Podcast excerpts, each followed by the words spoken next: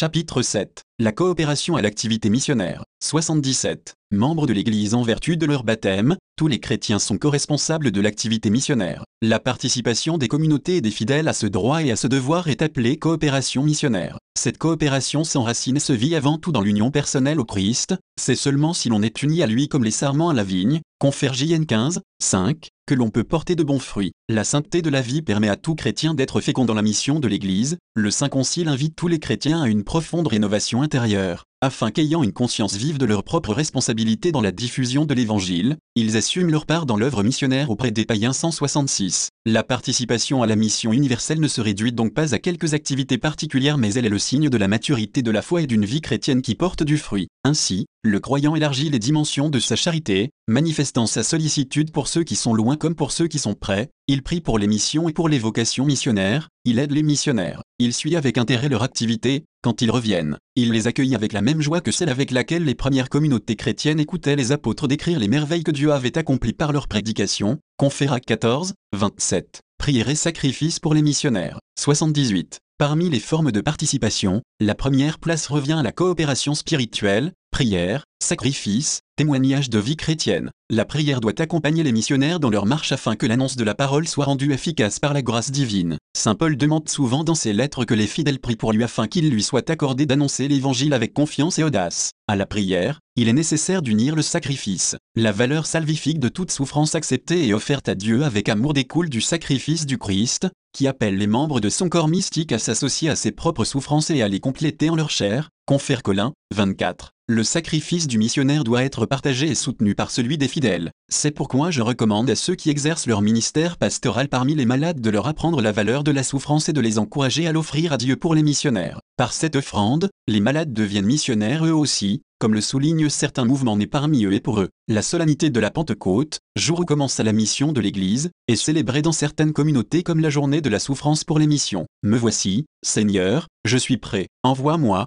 Conférie 6, 8, 79. La coopération s'exprime également par la promotion des vocations missionnaires. À cet égard, il faut reconnaître la valeur des différentes formes d'engagement missionnaire, mais il faut en même temps réaffirmer la priorité du don de soi total et perpétuel à l'œuvre des missions, spécialement dans les instituts et les congrégations missionnaires d'hommes et de femmes. La promotion de ces vocations est au cœur de la coopération, l'annonce de l'évangile requiert des annonciateurs, la moisson a besoin d'ouvriers, la mission se fait surtout avec des hommes et des femmes consacrés pour la vie à l'œuvre de l'évangile, disposés à aller dans le monde entier pour porter le salut. Je désire donc rappeler et recommander cette sollicitude pour les vocations missionnaires. Conscient de la responsabilité universelle qu'ont les chrétiens de contribuer à l'œuvre missionnaire et au développement des peuples pauvres, nous devons tous nous demander pourquoi, dans un certain nombre de pays, alors que s'accroissent les dons matériels, les vocations missionnaires risquent de disparaître, elles qui sont la vraie mesure du don de soi aux autres. Les vocations au sacerdoce et à la vie consacrée sont un signe certain de la vitalité d'une Église. 80. En pensant à ce grave problème, j'adresse mon appel avec une confiance et une affection particulière aux familles et aux jeunes. Que les familles,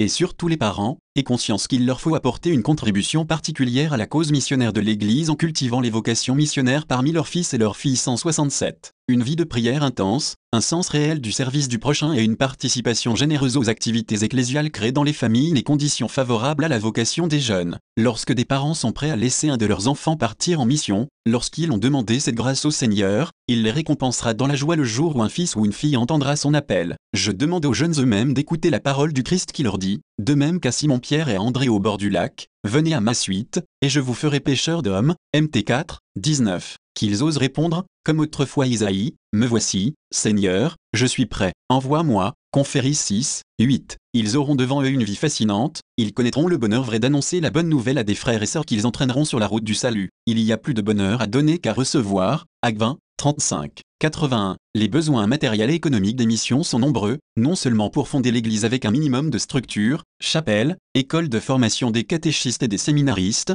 logement, mais aussi pour soutenir les œuvres de charité, d'éducation et de promotion humaine, champ d'action immense, spécialement dans les pays pauvres. L'Église missionnaire donne ce qu'elle reçoit, elle distribue aux pauvres ce que ses fils mieux pourvus de biens matériels mettent généreusement à sa disposition. Je voudrais ici remercier tous ceux qui donnent, en se sacrifiant, pour l'œuvre missionnaire, leur privation et leur participation sont indispensables pour édifier l'Église et témoigner de la charité. À propos de l'aide matérielle, il est important de voir avec quel esprit on donne. Et pour cela il faut réfléchir à son propre style de vie. Les missions ne demandent pas seulement une aide mais aussi un partage pour l'annonce missionnaire et la charité envers les pauvres. Tout ce que nous avons reçu de Dieu, la vie comme les biens matériels, n'est pas à nous, cela est mis à notre disposition. La générosité avec laquelle on donne doit toujours être éclairée et inspirée par la foi, alors, vraiment, il y a plus de bonheur à donner qu'à recevoir. La journée mondiale des missions, destinée à sensibiliser les fidèles aux problèmes missionnaires mais aussi à recueillir des fonds, est un rendez-vous important dans la vie de l'Église car elle enseigne comment donner, dans la célébration eucharistique, c'est-à-dire comme offrande à Dieu, et pour toutes les missions du monde. Nouvelle forme de coopération missionnaire. 82. La coopération s'élargit aujourd'hui en prenant des formes nouvelles,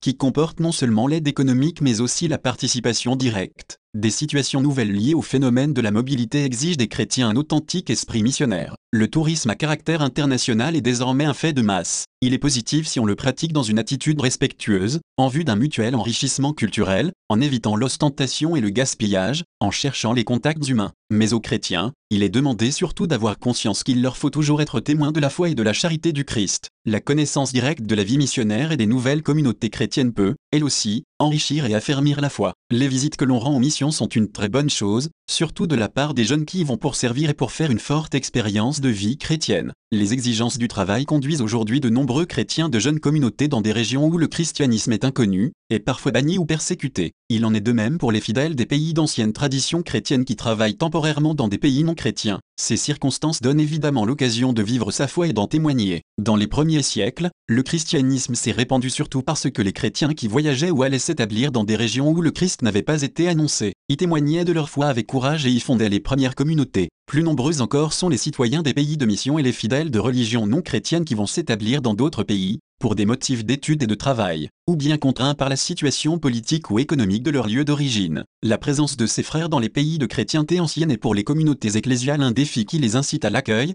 au dialogue, au service, au partage, au témoignage et à l'annonce directe. En pratique, même dans les pays chrétiens, se forment des groupes humains et culturels qui appellent la mission agente, et les églises locales, avec au besoin l'aide de personnes provenant des pays des immigrés et de missionnaires rentrés chez eux, doivent se pencher avec générosité sur ces situations. La coopération peut aussi engager les responsables de la politique, de l'économie, de la culture, du journalisme, sans oublier également les experts des diverses organisations internationales. Dans le monde moderne, il est de plus en plus difficile de tracer des lignes de démarcation géographique ou culturelle, il y a une interdépendance croissante entre les peuples, et cela constitue un stimulant pour le témoignage chrétien et l'évangélisation. Animation et formation missionnaire du peuple de Dieu. 83. La formation missionnaire est l'œuvre de l'Église locale avec l'aide des missionnaires et de leurs instituts, ainsi que du personnel des jeunes églises. Cette tâche doit être considérée non pas comme marginale mais comme centrale dans la vie chrétienne. Même pour la nouvelle évangélisation des peuples chrétiens, le thème missionnaire peut aider grandement, le témoignage des missionnaires conserve en effet son attrait même auprès de ceux qui sont loin et auprès des non-croyants, et il transmet des valeurs chrétiennes que les églises locales utilisent donc l'animation missionnaire comme élément clé de leur pastorale courante dans les paroisses,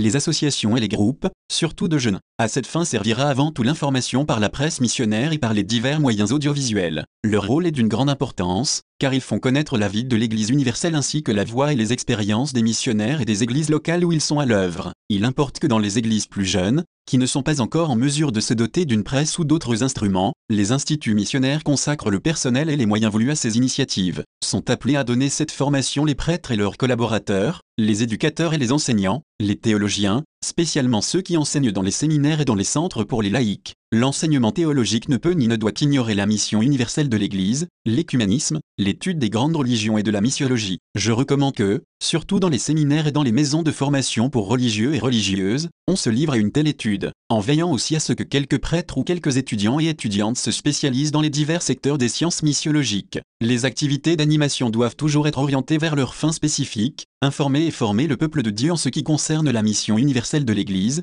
faire naître des vocations agentes, susciter la coopération à l'évangélisation. Il ne faut pas donner une image réductrice de l'activité missionnaire, comme si elle consistait principalement à aider les pauvres, à contribuer à la libération des opprimés, à promouvoir le développement, à défendre les droits de l'homme. L'Église missionnaire est également engagée sur ces fronts, mais sa tâche principale est autre, les pauvres ont faim de Dieu, et pas seulement de pain et de liberté. Et l'activité missionnaire doit avant tout témoigner du salut en Jésus-Christ et annoncer ce salut, en fondant les églises locales qui sont ensuite des instruments de libération, dans tous les sens du terme. La responsabilité première des œuvres pontificales missionnaires. 84. Dans cette activité d'animation, la tâche première revient aux œuvres pontificales missionnaires, comme je l'ai souvent affirmé dans les messages pour la journée mondiale des missions. Les quatre œuvres, propagation de la foi, Saint-Pierre apôtre, enfance missionnaire et union missionnaire, ont un but commun, promouvoir l'esprit missionnaire universel au sein du peuple de Dieu. L'union missionnaire a comme fin immédiate et spécifique la sensibilisation et la formation missionnaire des prêtres, des religieux et des religieuses,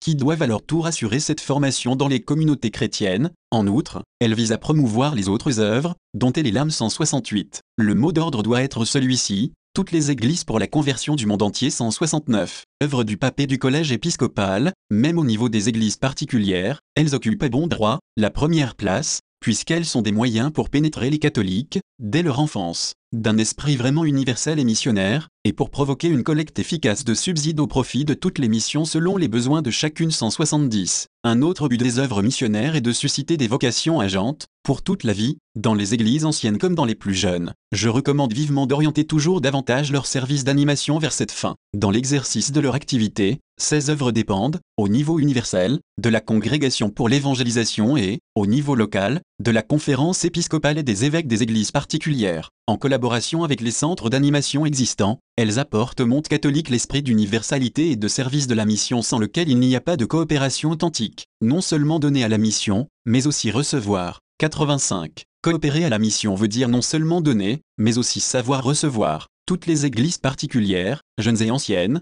sont appelées à donner et à recevoir pour la mission universelle, et aucune ne doit se refermer sur elle-même. En vertu de cette catholicité dit le Concile, chacune des parties apporte aux autres et à l'Église tout entière le bénéfice de ses propres dons, en sorte que le tout et chacune des parties s'accroissent par un échange mutuel universel et par un effort commun vers la plénitude dans l'unité, de là, entre les diverses parties de l'Église, des liens de communion intime quant aux richesses spirituelles, aux ouvriers apostoliques et aux ressources matérielles 171. J'exhorte toutes les églises et les pasteurs, les prêtres, les religieux et les fidèles à s'ouvrir à l'universalité de l'Église, écartant toutes les formes de particularisme, d'exclusivisme ou de sentiment d'autosuffisance. Les églises locales, tout en étant enracinées dans leur peuple et dans leur culture, doivent maintenir concrètement ce sens de l'universalité de la foi, en offrant aux autres églises et en recevant des dons spirituels. Expérience pastorale de première annonce d'évangélisation, personnel apostolique et moyens matériels. En effet, la tendance à se refermer peut être forte, les églises anciennes, engagées dans la nouvelle évangélisation,